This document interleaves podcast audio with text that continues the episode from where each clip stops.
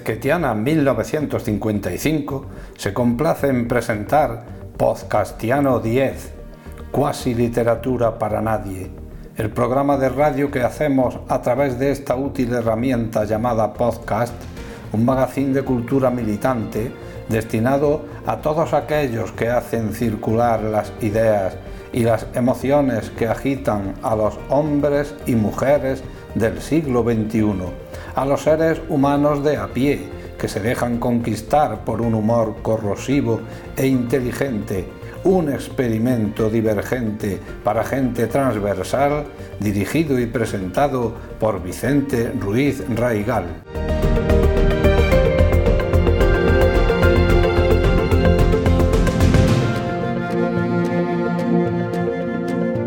Tras una semana sin hacerlo ya no aguanto más. El mono de largar radiofónicamente me domina y como fiel cainita que soy, os propongo unos minutos de literatura de los suburbios. ¿Y para qué? Os preguntaréis. Pues para eso, para nada, para que lo escuchéis así por encima y entre bostezo y bostezo me hagáis colmar de mala baba el vacío reticente el agujero insondable de nuestra realidad cultural desde este oasis del universo podcast, donde no podréis sustraeros al encanto de mi llamada. Vaya por delante que nos no somos nos, somos vos.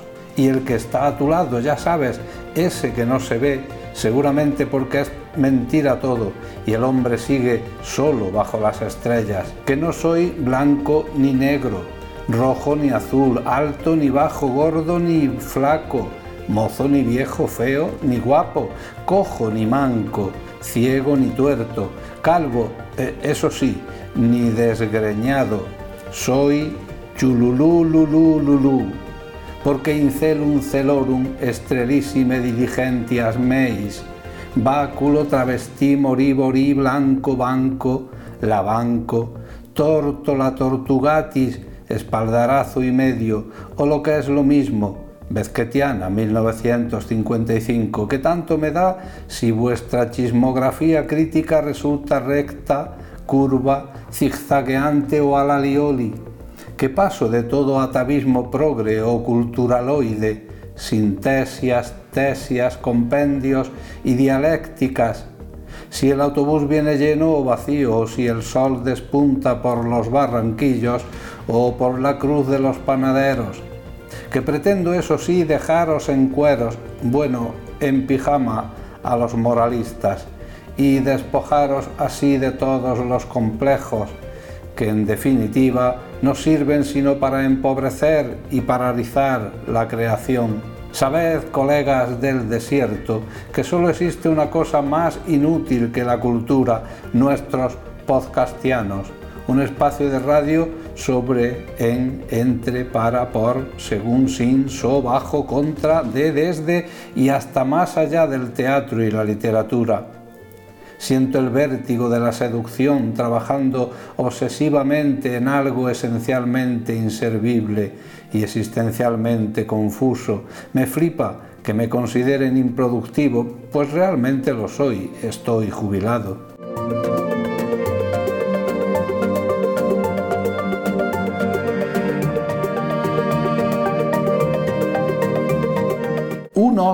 Aquellos otros que solo piensan en la irrealidad de su tiempo, heroicos próceres de la pseudocultura que viven de porciones del presupuesto, porque tienen asida la sartén por el mango y son tan lindos ellos y ellas, aseveran que la única manera de salvar su cultura es mantenerla encerrada en sus palacios decadentes, pasearla por inaccesibles circuitos, vestida de frac, cabello engomado, y con sabido toque y retoque de nariz y mandárnosla luego convenientemente triturada en etiquetados frascos para endulzarnos el regusto agridulce del gazpacho y que no se nos haga muy cuesta arriba la siesta que nos parió recelo de cruzadas.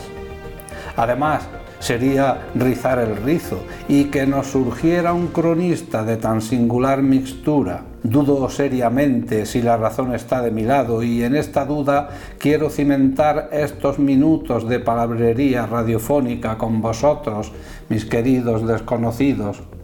Los eventos de rabiosa actualidad cultural e innegable interés encontrarán excelente acogida en mi seno. Después de todo tengo dos y me gusta ser generoso.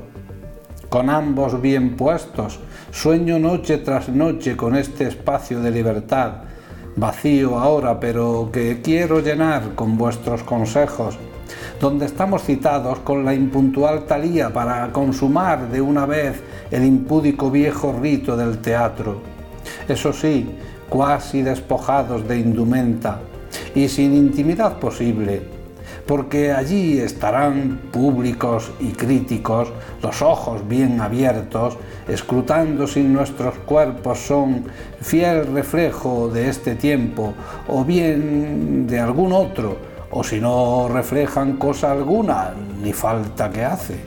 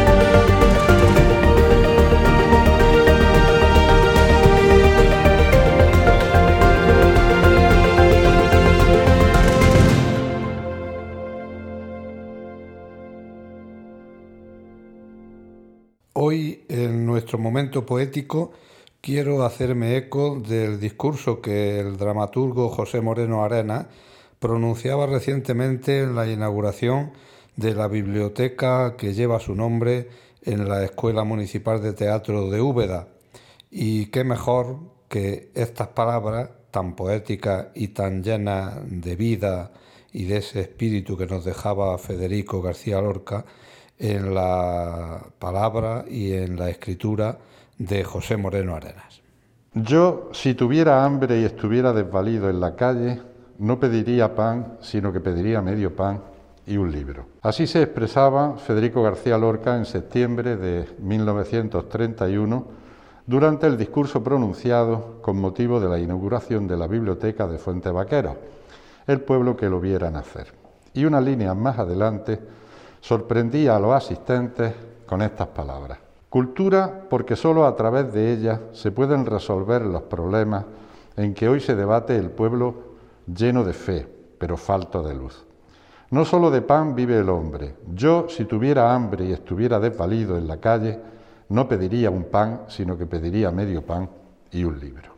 Más que acertadas las palabras del poeta dramaturgo de la Vega de Granada, en un periodo de la historia de España en que el hambre físico y el hambre de saber, de cultura, en definitiva de libertad, corrían parejos. Conceptos que hoy nos gustaría ver desterrados del diccionario de la memoria. El uno porque todo ser humano ha de tener cubiertas sus necesidades básicas. El otro porque una vez solventada esta, tiene derecho a crecer y madurar como persona, derecho inalienable irrenunciable y de todo punto exigible a los poderes públicos. Pero por desgracia, en este retablo en tiempo, en tiempo presente, las carencias del medio pan están a punto de ser nuevamente realidad y las del libro hace tiempo que vienen menguando por la complacencia de una sociedad que de manera inexplicable ha apostado por un horizonte de progreso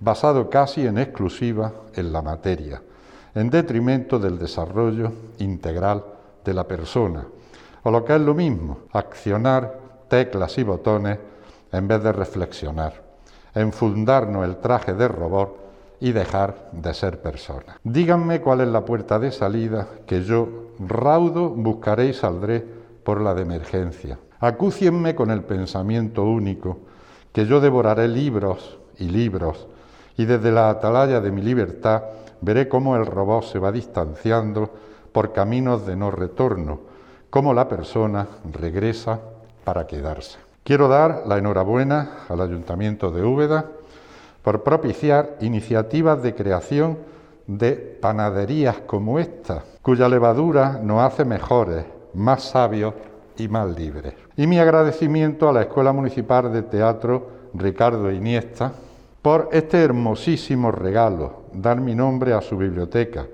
ya que con ello quedo saciado de por vida. Compartir rótulos en este edificio con dramaturgos como Federico García Lorca, Ramón María del Valle Inclán, Fernando Arrabal y Paloma Pedrero, con personajes como el Principito o con gente cabal y sencilla del pueblo llano como Antonio García Valenzuela, supone un honor que, no lo dudéis, llevaré con orgullo durante el resto de mis días. Medio pan para el cuerpo, un libro para el espíritu. Pues muchas gracias goloso testamento. Quiero ocuparme en esta nuestra sección de crítica teatral de El avaro del insigne Molière, pues pienso que no ha perdido ni un ápice de fuerza y contemporaneidad esta obra, una de las más representativas del autor francés.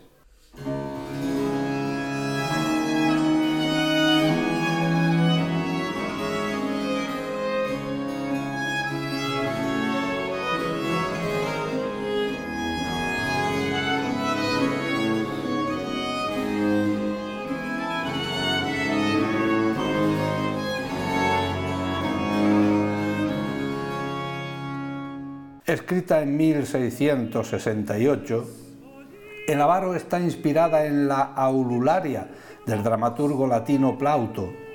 La comedia romana influyó de una forma permanente en los escritores franceses y españoles del siglo XVII. El sentido del juego, del engaño y del enredo, y la presencia de criados que medran en las relaciones amorosas de sus señores, son las señas de identidad de la comedia áurea. Pero vayamos con la trama de esta.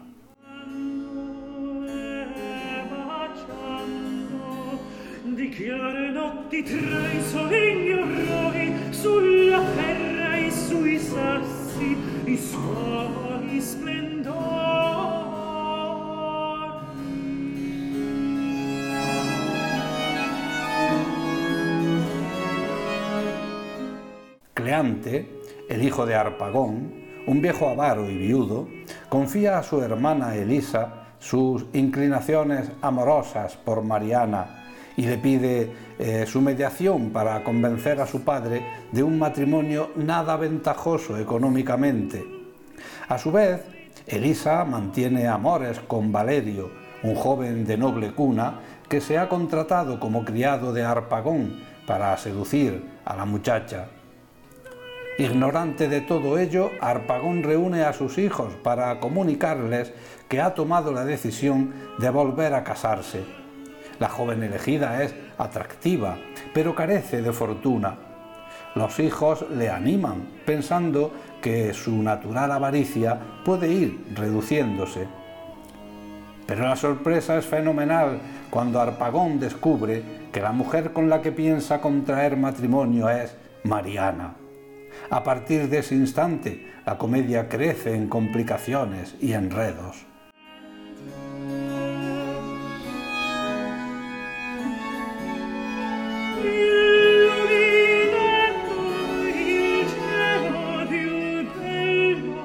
El ingenio de Molière pone en evidencia la constante tacañería del protagonista quien intenta sobrevivir a los engaños de sus familiares y amigos. Las situaciones cómicas se disparan con la intervención de comisarios, alcahuetas, criados y demás personajes que dotan de un ritmo trepidante y ágil a una de las comedias más divertidas del dramaturgo galo.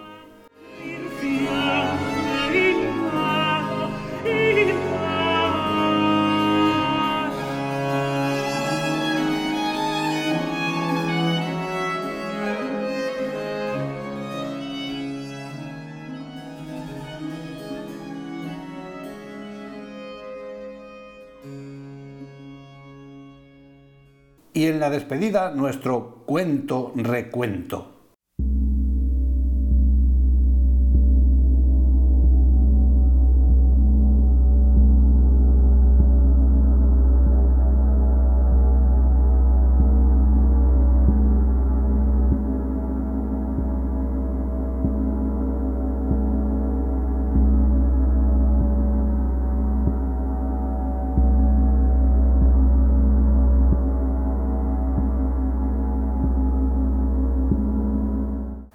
Dos ancianos sin dientes. Ella estaba en camisón y el pelo suelto, gris plata, le llegaba a los tobillos. Descansaba indolente apoyando su codo en la baranda. Él iba vestido de húsar. Su sombrero colgaba junto a la capa tras las cortinas. El palco no estaba en tinieblas, refulgía luminoso el monóculo del hombre, en dirección al escenario. En otro cubículo completamente hermético había dos hermanas gemelas vestidas de caperucita roja. Sentadas en dos taburetes altísimos, fumaban ambas puros enormes y reían histéricas todo cuanto sucedía fuera de su hábitat para fumadores.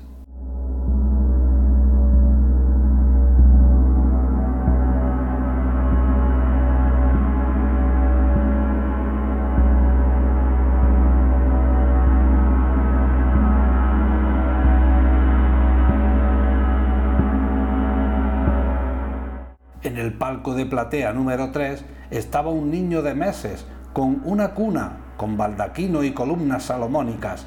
Un negrito pigmeo le abanicaba rítmicamente a cierta distancia, moviendo al compás unas cortinas de gasa apolilladas.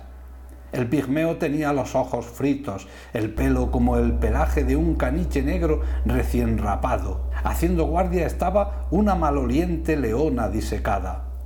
Cuando el gramófono cesaba, el niño agitaba el sonajero y las candilejas se volvían fosforescentes. Todo se ponía rabioso y el nichardo agitaba más a prisa su abanico. Parecía un bibelot mecánico. Tras la tarantela se veían dos manitas de cera chapoteando el aire como un angelito. En otro palco se encontraban apiñados los personajes de todos los dramas antiguos. Se notaba la euforia y cada cual hablaba la lengua que podía. Don Juan Tenorio chamullaba correctamente el esperanto y en un abrir y cerrar de ojos estaba mordiendo el cuello de Hamlet. Entre medias, las hermanas Chekhov parecían despistadas, todo les era como un sueño pero esperaban más del aquelarre. Por la platea desierta piafaba enloquecido el Minotauro, queriendo salir al aire fresco de la noche, pero todo era ya demasiado denso.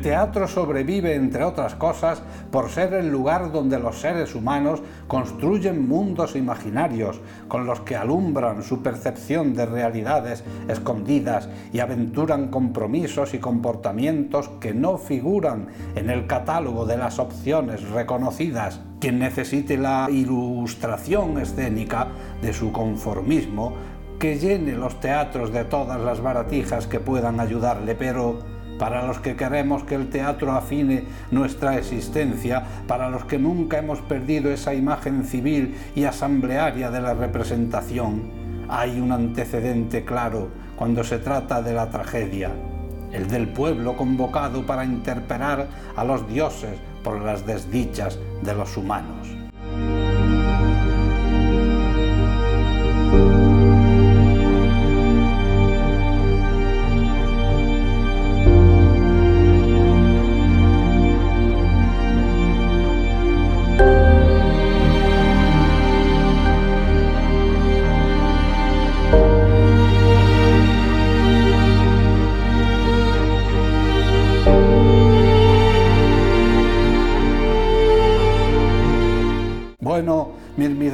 De pelo en pecho, con estas sabias palabras del maestro José Monleón, damos por finiquitado nuestro programa de hoy, un erial fronterizo de frágiles certidumbres para rejuvenecer nuestro inmaterial espíritu. Espero haberos envenenado un poquito con estas gotitas de ternura para el alma y tibieza para el corazón. Cuidaros, que vida no hay más que una. Chao, babies.